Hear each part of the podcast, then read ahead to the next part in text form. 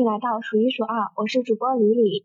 我是主播森林。今天我们打算来聊一下我刚读完的一本书，是作者张荣的《慈禧开启现代中国的皇太后》。这期有的姐妹也听过，就是关于慈禧的相关内容的讨论了。但是森林呢，他是在那期节目发出之前就已经在看慈禧的，我们也有自己的想法。那我就开始了。在主流的评价中，或者是在我们现在能够看到的、听到的从小浸泡中的文化产品里，慈禧她是邪恶的，她是残酷的，她是个负面的形象比较多。但是这本书，嗯，作者试图重新去评价慈禧的功和过，他并不是要把慈禧塑造成一个圣人，因为我们知道这个世界上不存在圣人。可是慈禧不是我们印象中那样糟糕的、邪恶的、卖国的、残忍的人。他是一个活生生的人，他是一个我们应该重新思考的、重新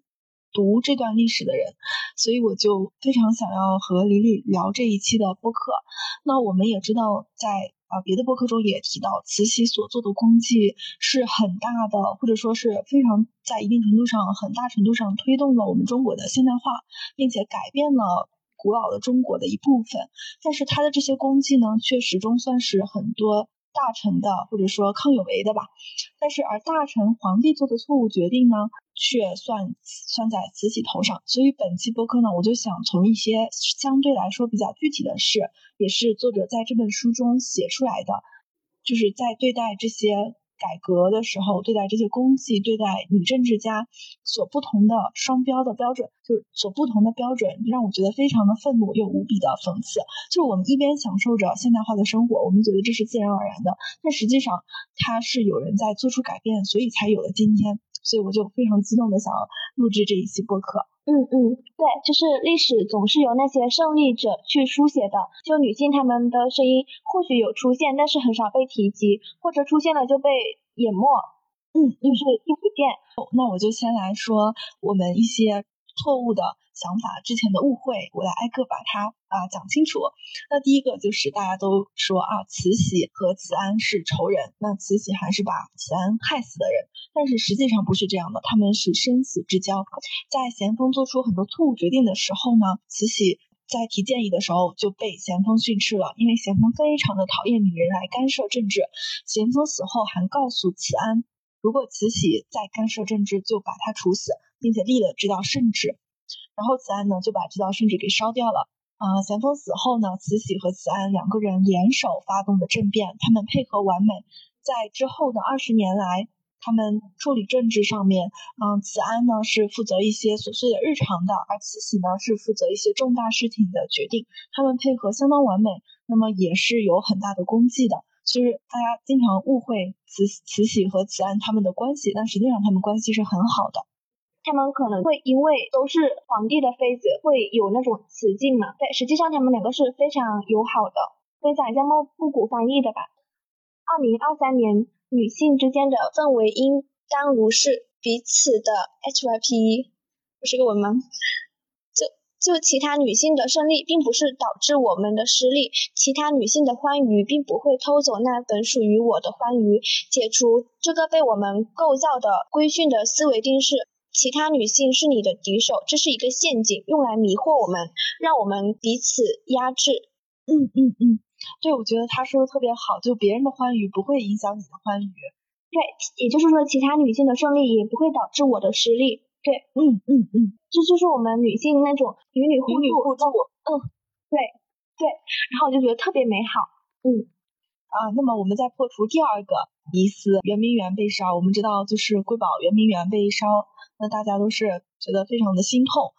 这件事情的前因后果呢，在书里是这样讲的，就说当时是咸丰皇帝执政嘛，他是很仇外的，因为他从小就是在这种环境中长大，就是一直在被侵犯吧。那当时像我们在高中历史的时候也学过，之所以有第二次鸦片战争的根本原因，就是英国想要更大的贸易。但是咸丰却拒绝开放更多口岸，也拒绝传教士入内。那于是第二次鸦片战争就爆发了。那么一下就输了嘛，就签了《天津条约》。一年之后，就是英国人他又想改这个条约，就是其实他就是想要更大、更大、更多的好处嘛。那咸丰就非常的生气，这场战争呢又爆发了。好像我们是赢了这次。一年之后吧，英国的强兵精将再次来，就非常现代化的、非常先进的军队来了之后，基人家一路畅通无阻就打到了北京城外。他们这个时候的目标已经不仅仅是两年之前的那个天津条约了，他们提出了更加更加过分或者说更加新的要求，更多的赔款、开放天津口岸等等。那咸丰是非常的生气，他因为咸丰吧，他基本上就是只会生气和仇恨，生气仇恨。那这个时候英国他是人人家已经打到北京城外嘛，英国是希望谈判的，就派了代表。巴夏里来谈谈判，他们就举着白旗来到了中国，然后咸丰就直接亲自下令抓捕他们，并且把他们投入刑部大牢。但是实际上我们知道，就是一般来说吧，两国交兵不斩来使，就如果你斩了来使，就代表说你要自断后路了，你决心就是一决死战，或者说一般就是你有胜利的把握，你就会把对方的来使给斩了嘛，因为你觉得你肯定就赢了，谁需要跟你谈判呀？可是我们的实际情况就是说，咱们呢？必定赢不了，因为因为我们当时的这个清我我们不是说我们吧，就清政府当时的实力是很弱的。那这个时候，咸丰身边的那些大臣，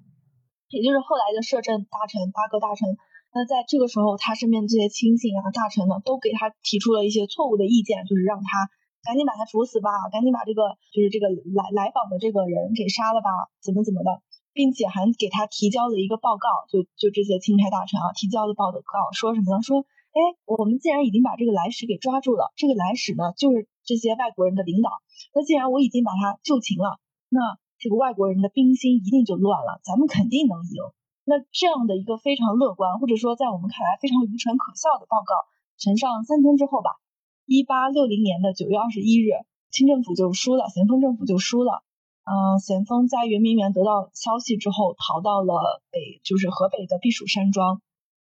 很快，法国军队就进入了圆明园。那那个时候，就是他当时人家那些使臣三十九名的俘虏，有二十一名在咸丰的指示下就捆绑着溺水而亡吧，就非常的残酷，他们的手脚也烂的就是惨不忍睹。所以说，这个就让嗯外国人非常的愤怒，他们就觉得啊，怎么就是他们就觉得。中国人怎么能这样对我们呢？就啊，并且觉得自己的朋友吧，就变得就是就是一个死尸过来，所以他们觉得很痛苦。然后呢，他们就哦决定就是掠夺嗯圆明园的宝物，并且火烧圆明园。我觉得这也是一个很好的机会，让我们去思考战争伦理。战争没有我们想象的那么美好，它不是说赢了就多好，或者输了多惨，它不仅仅是这样的。就像冯内古特在《五号图场》里说的，战争没有输赢，只是人性的失败。如果你相信落后就要挨打，如果你如此的社会达尔文，如此的相信暴力，呃，暴力的力量，我觉得社会是不会美好的。哦，我终于就是听了你这个讲述之后，知道了这其中的缘由。因为以前他就直接呈现给我们的就是一件事实，但是没有跟我们讲清楚原因，然后我们就直接知道了结果。这个结果对我们来说肯定就是不好的结果。但是你听你这么一说，我就发现其实这是有原因的，而且原因其实某方面来讲其实就是我们的不对。因为，嗯，而且我觉得很可笑的就是他们会觉得就是对方的来使者会是他们的领导，你觉得？一个领导会冒着这么大的风险是来跟你谈判呢？我觉得这个这个想法是非常可可笑的，然后就直接把人家领导杀死了，觉得就是杀了一个使者，然后他们就胜利了。我觉得这种想法，而且而且他们就是这种方式也不友好，非常的野蛮，就是无缘无故的就是杀了人，觉得自己就胜利了，就非常的非常的那个没有头脑的。关键他们不是直接杀了，还是就是捆绑着，就双手双脚拧到后面捆绑的，然后。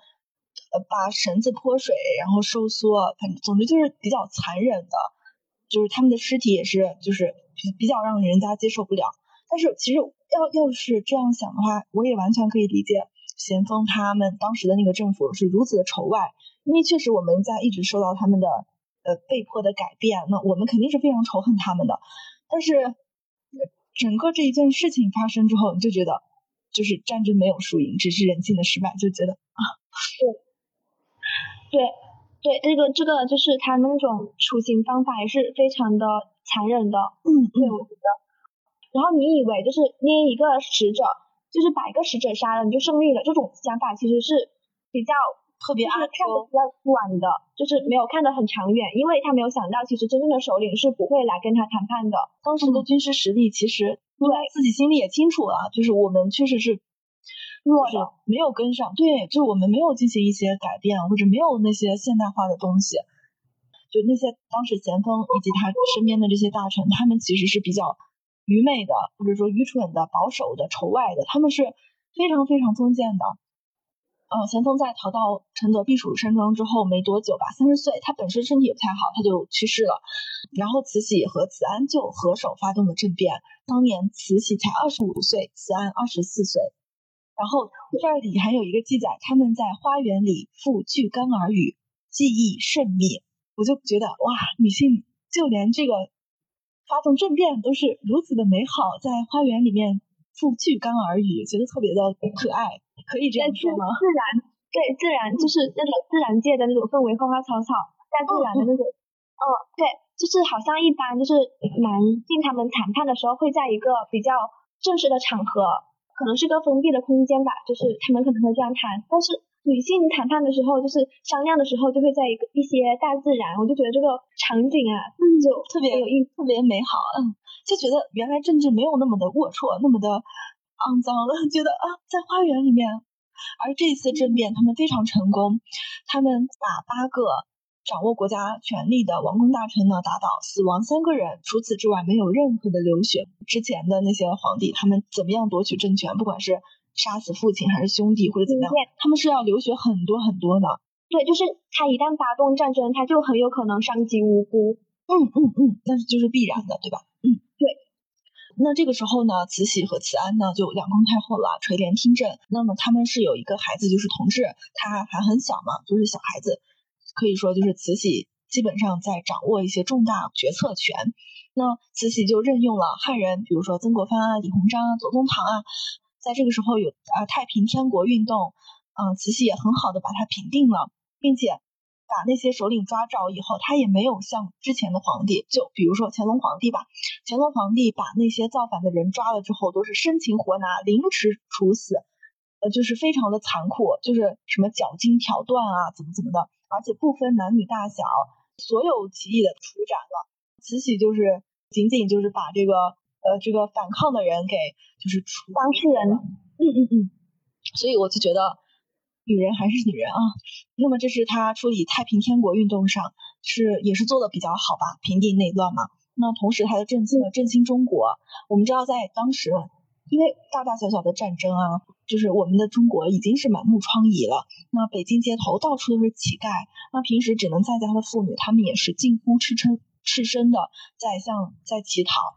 然而，在慈禧的统治下呢，很快就恢复了元气，中国开始了一个初步的繁荣吧，叫做在历史学上叫做同治中兴。反而叫他，因为他不能以自己的名义发发布指令，他只能以他孩子的就是皇帝同治皇帝的名字来发布，所以这个时候的历史叫同治中兴。那么他是怎么样让中国呃在战争中还能恢复一部分元气的呢？就是他开始了推动了对外贸易。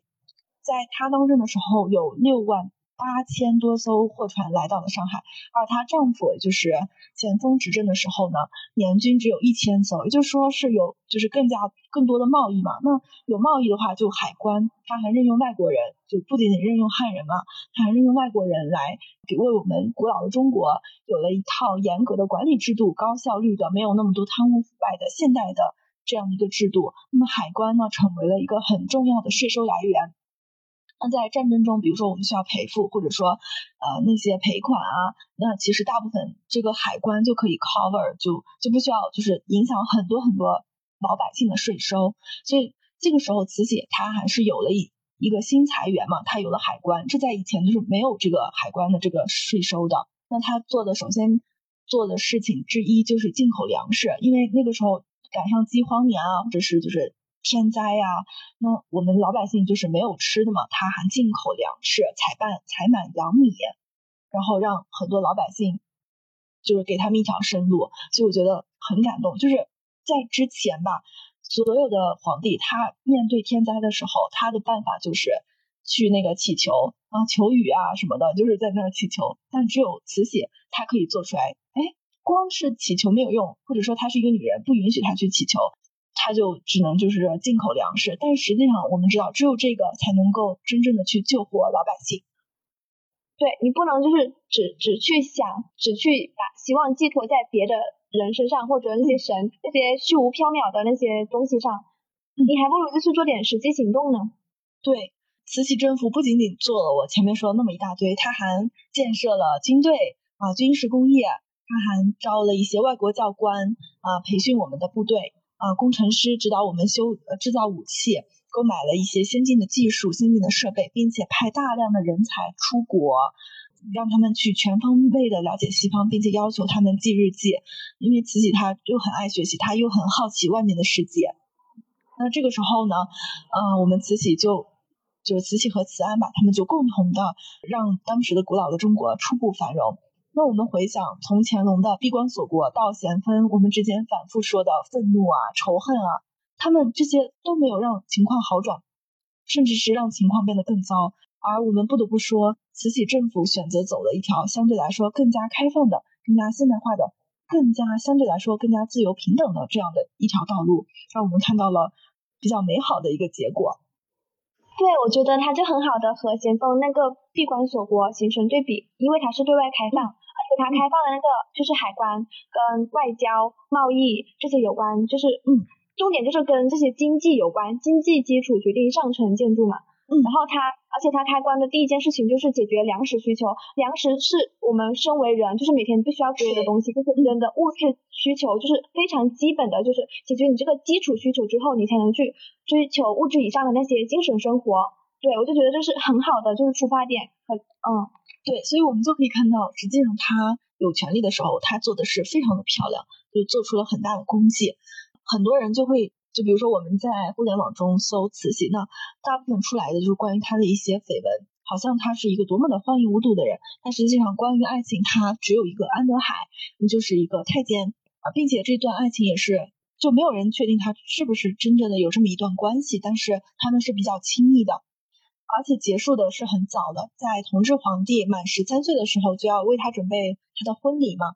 这个时候呢，苏州的皇家织造就需要为他准备一个婚礼服装。那慈禧她就派安德海去采办龙袍。那实际上这个是没有必要，就是你下一道谕旨的话，人家那个呃就是这个织造服他也会给你好好做的。但是慈禧她是非常想去旅行，但她自己不能去，她想让喜欢的人吧，我猜测了，他想让喜欢的人也高兴，想让安德海高兴。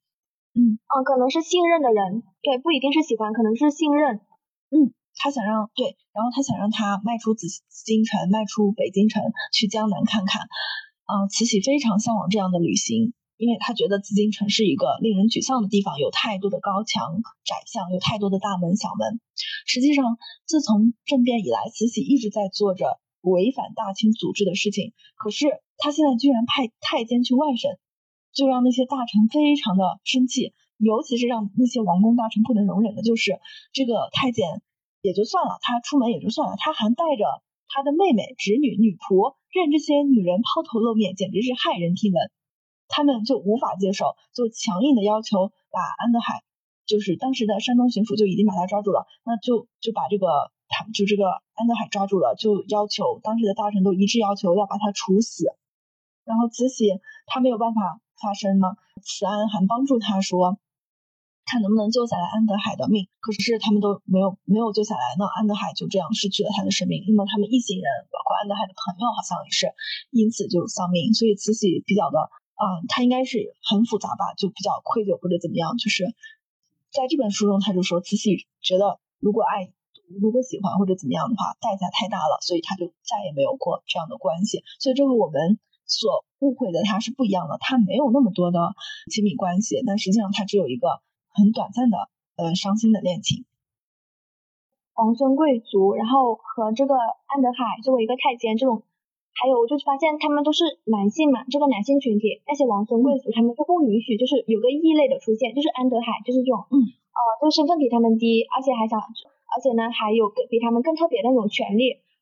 然后他们就不允许有安德海这个异类的出现，然后就，嗯，就两部就是团结一致，然后就一致对外，就是把这个安德海处死，然后他们。就男性内部就会有这种，嗯，他们很团结。哦，对他们会觉得这种就是威胁到他们的自身的利益，已经嗅到这个危机，然后第一个反应就是直接把那个安德海给处死了。所以说他们就是比较的，其实他们很敏感，或者说他们很很自卑，可以这样说吗？就是很害怕。哦，可以，可以，嗯，对，就也可以就这样说，对。啊，而且当时的英国外交官如果他们带着妻女同行的话呢，路人就会朝他们扔石块。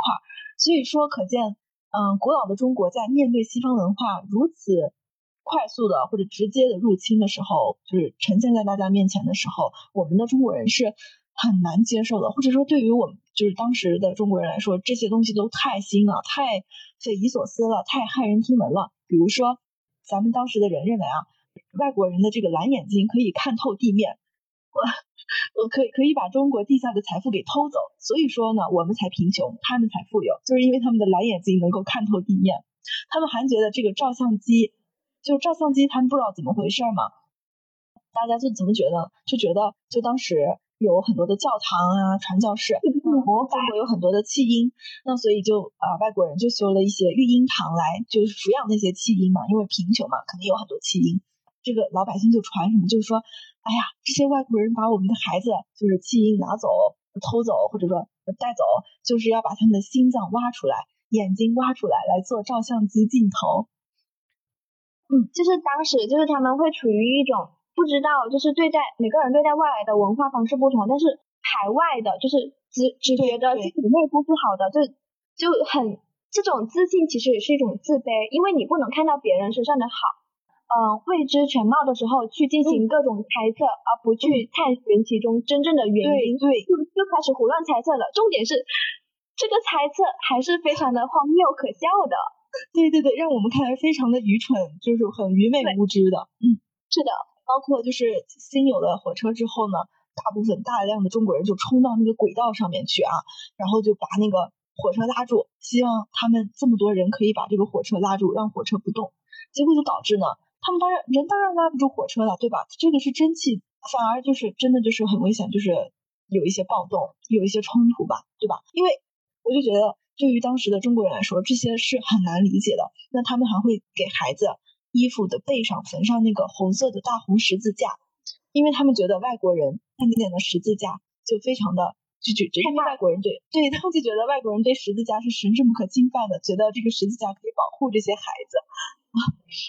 两个文化之间的，而且就是他们对待那种就是火车那件事情，你都不知道这火车是怎么运行，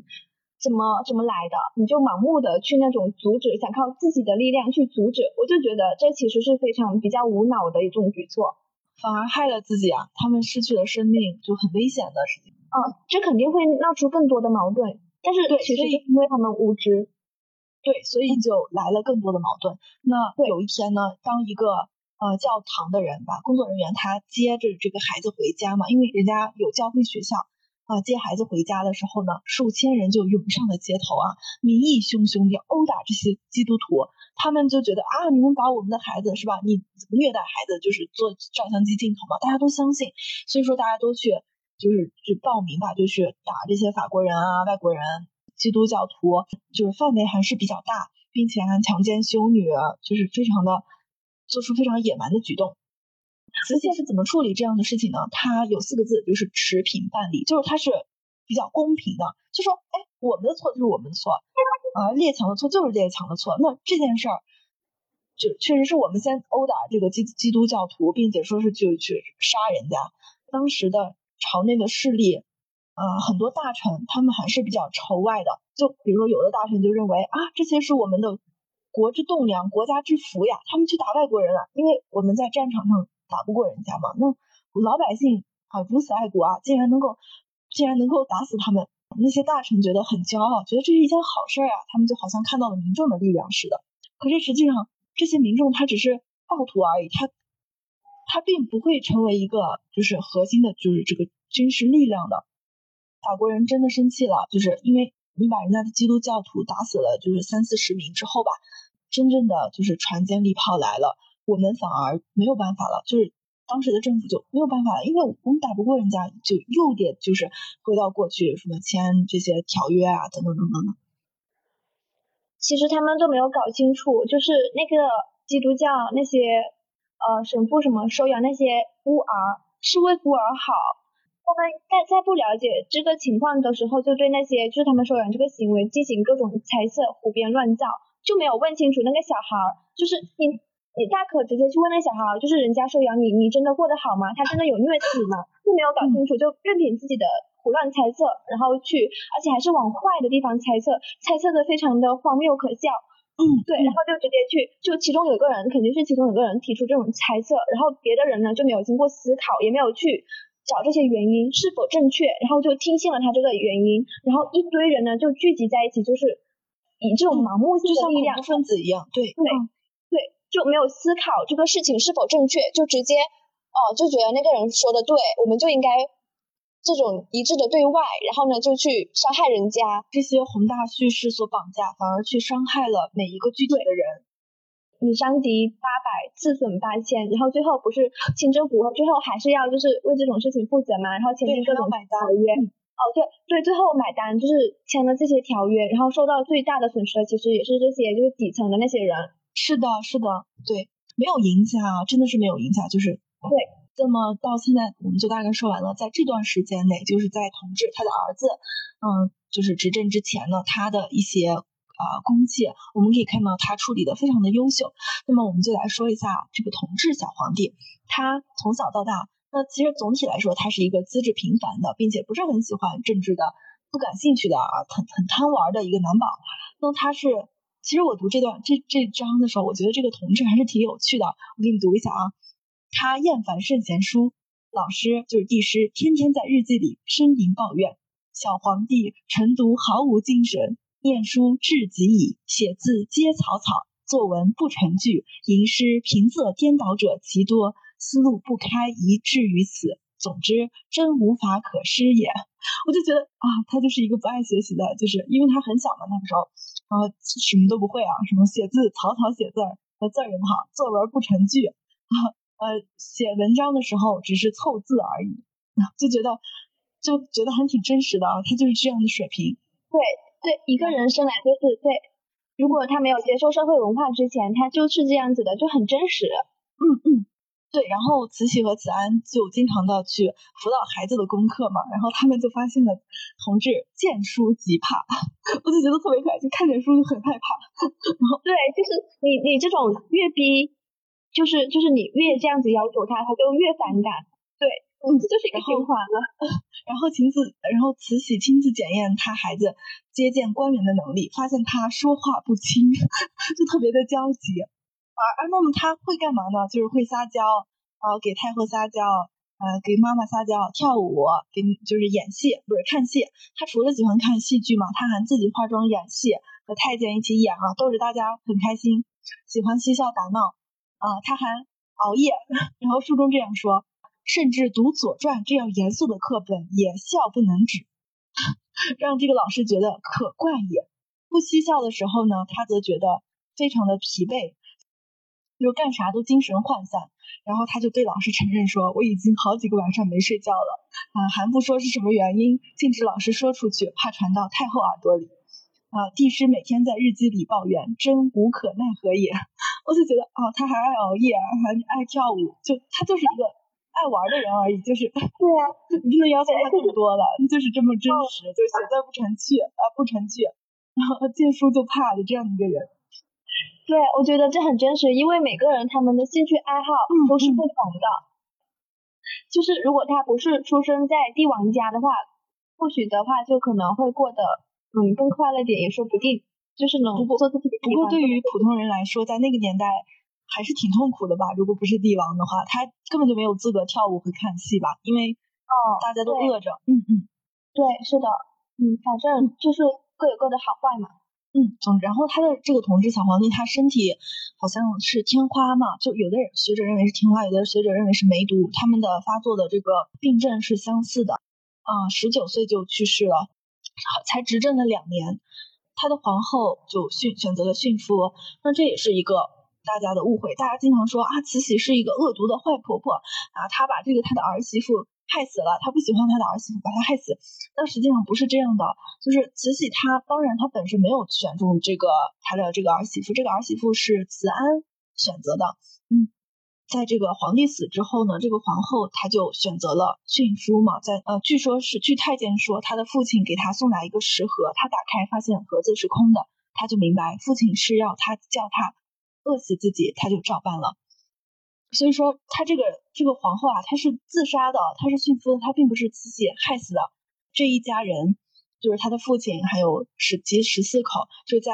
啊八国联军入侵，就是慈禧逃亡的时候，这一家呢也全部自杀来表示自己的忠诚。所以这家是非常喜欢以自杀来表现自己的所谓的这个终结的家庭。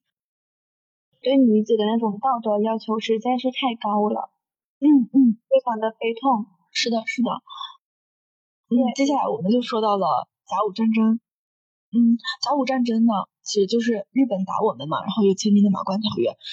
我们知道，就是同治已经死了，然后就重新选一个皇帝嘛，就是他妹夫的孩子光绪皇帝。那光绪皇帝呢，是一直被这个帝师非常喜欢的，因为他不喜欢西方的东西，他特而且他特爱学习，他每天就是在那学习，就啥也不干，也不喜欢看戏，也不喜欢玩，也。跟慈禧，因为也不是亲生的妈妈和儿子嘛，就也关系不咋地，就每天就是学习背古文，学那些古老中国的知识啊。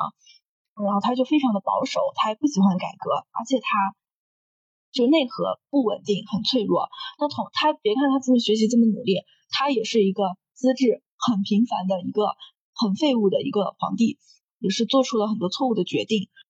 甲午海战之所以失败，是因为慈禧把。这个海军的钱拿去修颐和园了，但实际上不是这样的。当时呢，嗯，权力并不在慈禧手中，是在皇帝光绪皇帝手中的。那他周围的老师，其实他自己没什么主意嘛，因为他资质平平，他主要就是靠那个帝师，就只会古文的帝师，然后和一些啊不怎么会的大臣，就是经常操纵他，因为他。没有什么自己的内核嘛，他很容易被操纵。虽然资质平平，但是他还非常看重权力。他和慈禧争权嘛，他不希望慈禧看那些奏折啊什么的。所以慈禧在战争结束之后，他才能看到奏章的那些题目，所以他都不清楚具体发生了什么情况，并没有一意孤行要过生日啊或者建颐和园才导致的这场失败。而实际上呢，就是因为慈禧，就像我们前面说，他才开始建的海军呀。就是洋务运动嘛，也是慈禧发动的，这是我们对他一个很大的误会。而在甲午战争这一场战争中，一意求和的，就求和要签条约的不是慈禧，宫廷中只有慈禧一个人主张拒绝日本的条件，但是别人呢都主张赶紧求和吧，赶紧求和吧。那实际上他们就错了嘛。一旦这场战争我我们输了，一旦马关条约签订了，那就相当于向全世界宣布了中国真的很弱，不仅面积大。而且很弱，很好欺负，连日本都可以欺负到。这个责任归根究底是在光绪皇帝上的。嗯，慈禧她是没有自己的年号的，因为那个年号就很容易误导别人。就是是的，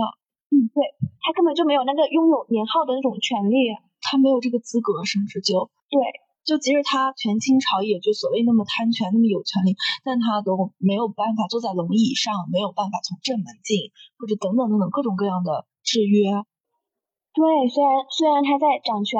看似他其实是掌握大权，实际上他还是要受那个旧社会那种道德的制约。嗯嗯。那而且他之所以有这么多的，就是谣言啊，或者是我们觉得啊，怎么不一样啊，怎么完全颠覆了认知？那实际上是有一个人叫康有为，他捏造了大量的史实。我觉得在这本书里吧，康有为他基本上就算一个日本就是汉奸嘛，他是日本战队的，然后他。我们前面也说到，光绪皇帝的内核不稳定，很好就控制了康有为，就马上就控制了光绪皇帝。他们基本上是打算把伊藤博文，就是马关条约的那个发起人，马上就要控制中国，因为他，嗯，也就是说康有为替伊藤博文办事儿，然后康有为又控制了当时可以可能在掌权的光绪皇帝，所以说这个时候特别的危险嘛。所以说这也是被我们大陆台湾的学者很早已发现的一点吧，就是康有为他。不断的在捏造一些事实，把自己的东西啊改来改去，改来改去，然后让后后人有一个误解，总是在捏造谣言，然后在报纸上传播。对我听你这么一说，讲的好清楚，就是其实他就是康有为，他其实是有自己的私心，然后他为了达到自己的私心，就发现了就是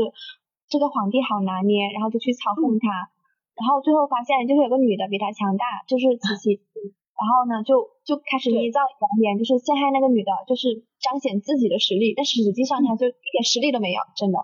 然后他还有就是要刺杀慈禧嘛，就是光绪也在这个嗯阴谋里面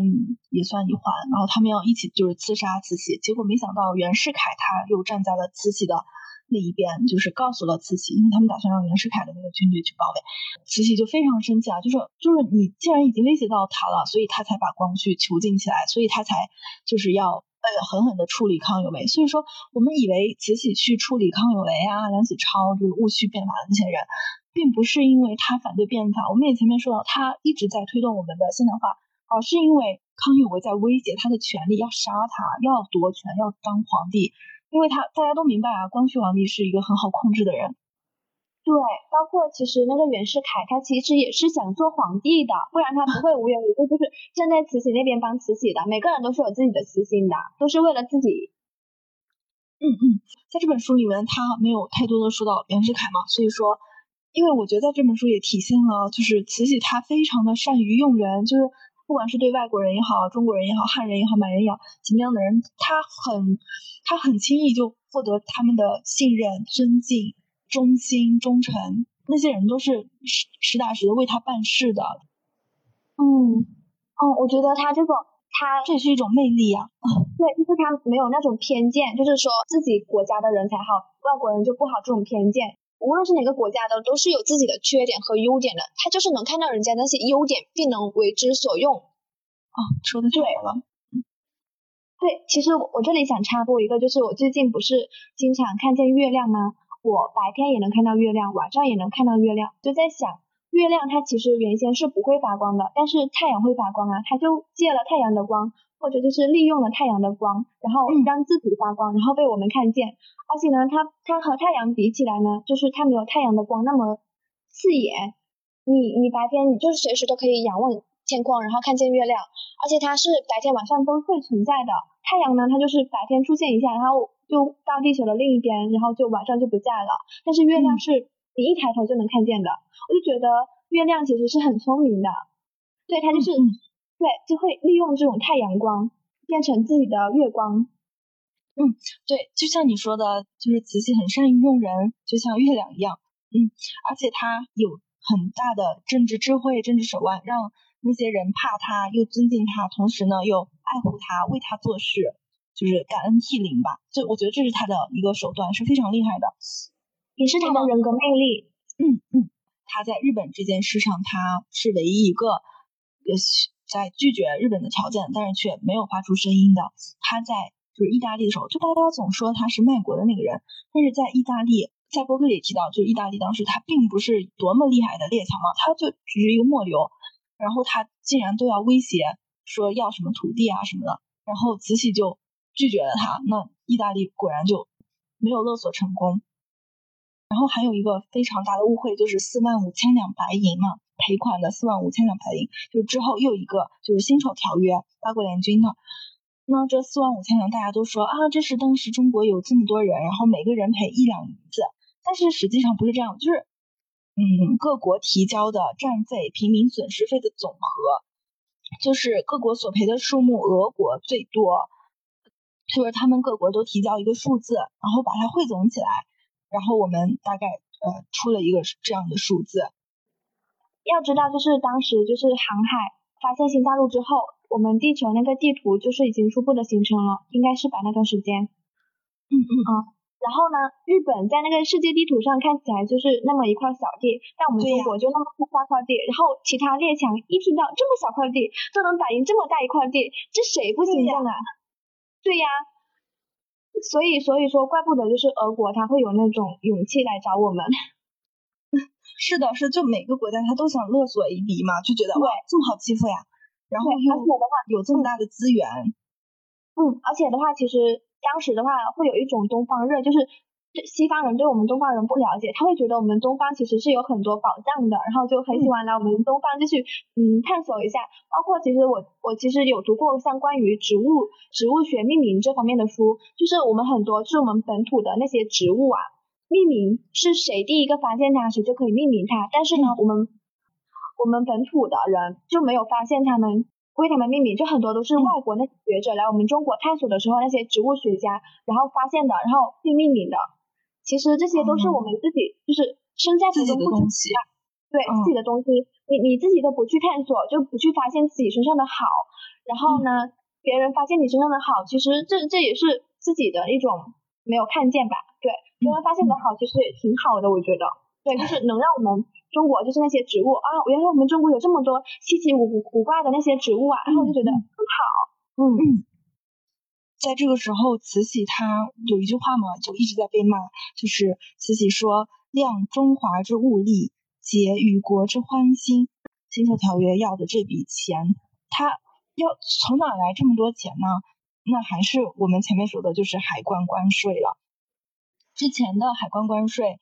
已经不够嘛？因为这是一笔很大的钱。他之前慈禧其实也一直想提高海关的关税，他的税越高嘛，政府的收入就越高。他就派外交的当时的人李鸿章四处游说，但是都没有成功。然后这一次呢，谈判者努力了一下，尤其是赢到了英国的支持。因为对于英国来说，如果中国就是真的破产了的话，对他也没有好处，因为他还想继续剥削或者是怎么样贸易吧。那就提高了关税，那就用这一笔关税来 cover 了这个大部分的赔款，就是因为海关就还是之前嘛，就是海关关税是一个非常重要的收入，然后他提高了关税之后，对，所以说他说量中华之物力，结与国之欢心，就是说我们之所以有关税，就是因为他们想要咱们这儿的东西嘛，对吧？咱们当做钱来还还掉。那这也是一个方法嘛，这是慈禧想到的方法，就这个方法就不至于让老百姓受各种的税收。嗯嗯，对，税收，对啊，所以说原来他是在这样的情况，他说出这句话，反而就是让我们骂了，因为我们光听这句话就觉得哇，他怎么能说出这种话？如果你没有找到补救的方法，他的亏损就会越来越厉害，最后受苦的就是还是那些嗯嗯嗯嗯。这就是大概他的一些这本书里讲到的一些大事件吧。读完他的话，我就觉得慈禧她就是一个爱学习的、有政治手腕的人，并且很注重多样性吧。也不能说注重多样性，就是谁有用他就用谁。那么他又热爱大自然，他还养花、养狗、养草，他还爱旅游嘛。他当时逃到就是逃的时候，他还沿途旅行了一下。他还把京剧改造成了国剧，并且有了以女角色为主角的戏剧，就穆桂英挂帅等等等。就是在他之前看戏的时候，就是那些女演员，她们都是不说话，就算说话也是很配角，就是很边缘。所以我就觉得他还是很厉害的。包括他对女性做的一些，嗯，禁止缠足呀，嗯，办一些女性学堂呀，就是他做出了真正的推动了一些变化。他到的到后期，他也没有劲爆，所以说那些自由的言论可以发表出来。然后同时，他派那么多人出国，最后那些人学到了新思想嘛，就是真正发现了那些呃西方的政治体制，那反而回来推翻了他。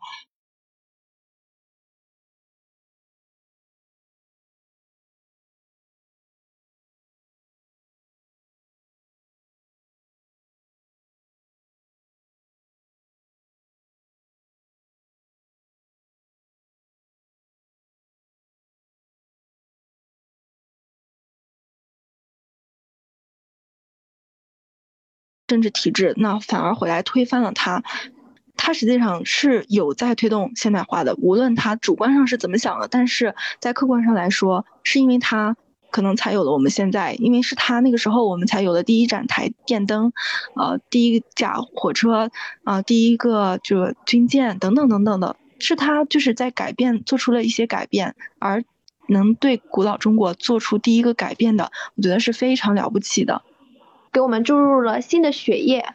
嗯，来了新的东西，现代化，还把就是当时左宗棠不是就是新疆嘛，新疆、西藏是我们中国的国土，还有就是推动了海外贸易、对外贸易等等等等，我就觉得原来它是有如此多这么多面的，而我们之前都没有看到它，就减少那些女性所遭受的那些苦难，尤其是缠足，就是你一个人，你的脚就是你行走的。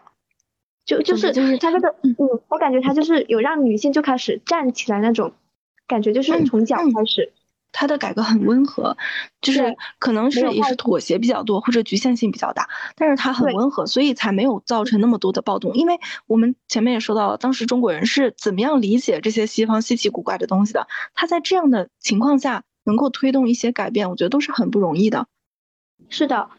对，如果就是那种以暴制暴，我觉得是非常的不可取的，这简直就是一个循环。你越暴力，对方也就会越暴力，然后这就是一个暴力的循环。嗯嗯嗯，就没完没了嘛，就对，就什么时候是个头呢？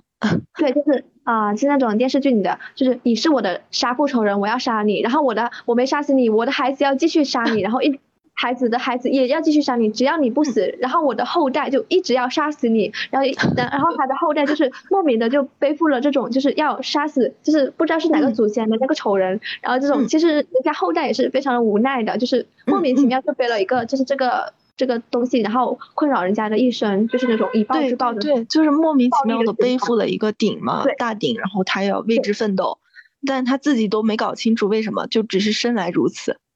会抹杀他那些新的想法，就是让他一直在这种他们规定的这种想法里面生存做事。因为你前面也说到，他就是有开办女子学校，然后在这个教育上真的是教育是很重要的，真的是简直是成了一把火，你知道吧？对对，你要开始才会有一些改变，意义深远的嘛。对，嗯，对对，他就让我们看到了就是一些新的可能性。按照我的想法，就是我觉得慈禧她就是非常聪明的人，就是她能做好就是。自己在有这些权利的时候，他其实也是有有一种爱女的体现的不太明显，但是他做这些事情就是在一种爱女的行为，嗯，天然的，对对，他就是自己身为女性，然后也能看见女性所处的那种困境，会帮助他们情况好受一点，就是尽己所能，甚至都不仅仅是帮助女性吧，就比如说他进口粮食，他真正做了一些能让底层人或者是普通人让他们的生活真的改变的一些事情，对对。对，因为粮食就是解决温饱问题，就是人的生存问题，最基本的生存问题。那个出发点是非常善良的，就是那种思想。所以说，就像我们的题目说的那样，就我们看到了这样的可能性。大家总说啊，难道母权社主义就会像父权那样，就是还是存在那么多的呃剥削呀、暴力吗？哦，系统性的压迫吗？我觉得不会，因为我们看到了，当一个女性有权利的时候，她做的选择可能不是乾隆那样子。不是汉武帝那样子，不是秦始皇那个样子的，所以我就觉得对我们的母权社会啊，或者母系社会的思考也是有一个新的论证的。嗯，对，这个也是对母系社会，嗯，关于它的探索，我也是很感兴趣的。就是如果有听友就是听到我这期播客，并且知道有关母系社会那些内容，就非常希望你能安利给我，我会去探索的。对，因为我对这个非常感兴趣。嗯嗯，眼睛里就是只有那种暴力杀戮，它更多的是那种和平、自由、平等、平等。嗯，就这些美好的东西就来了。嗯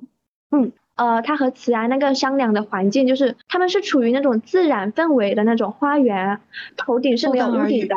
嗯，对，头顶是天空，然后呼吸着新鲜空气。对，就是那种敞开的那种氛围。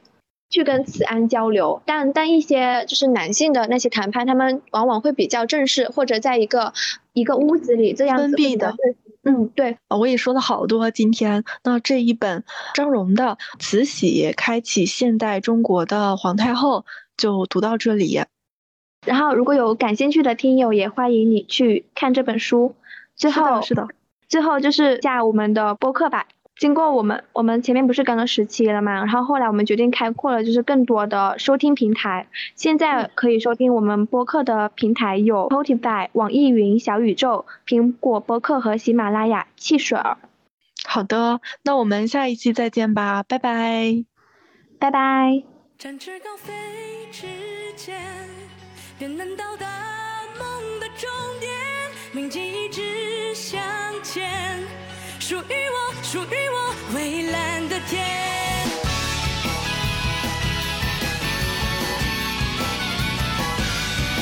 拼凑悲伤的滋味，不曾真的理解。品尝过往的苦涩，也不停探索资格。能不能让我轻舍早已待够的笼巢？从今以后，我再也不会投降。就让急促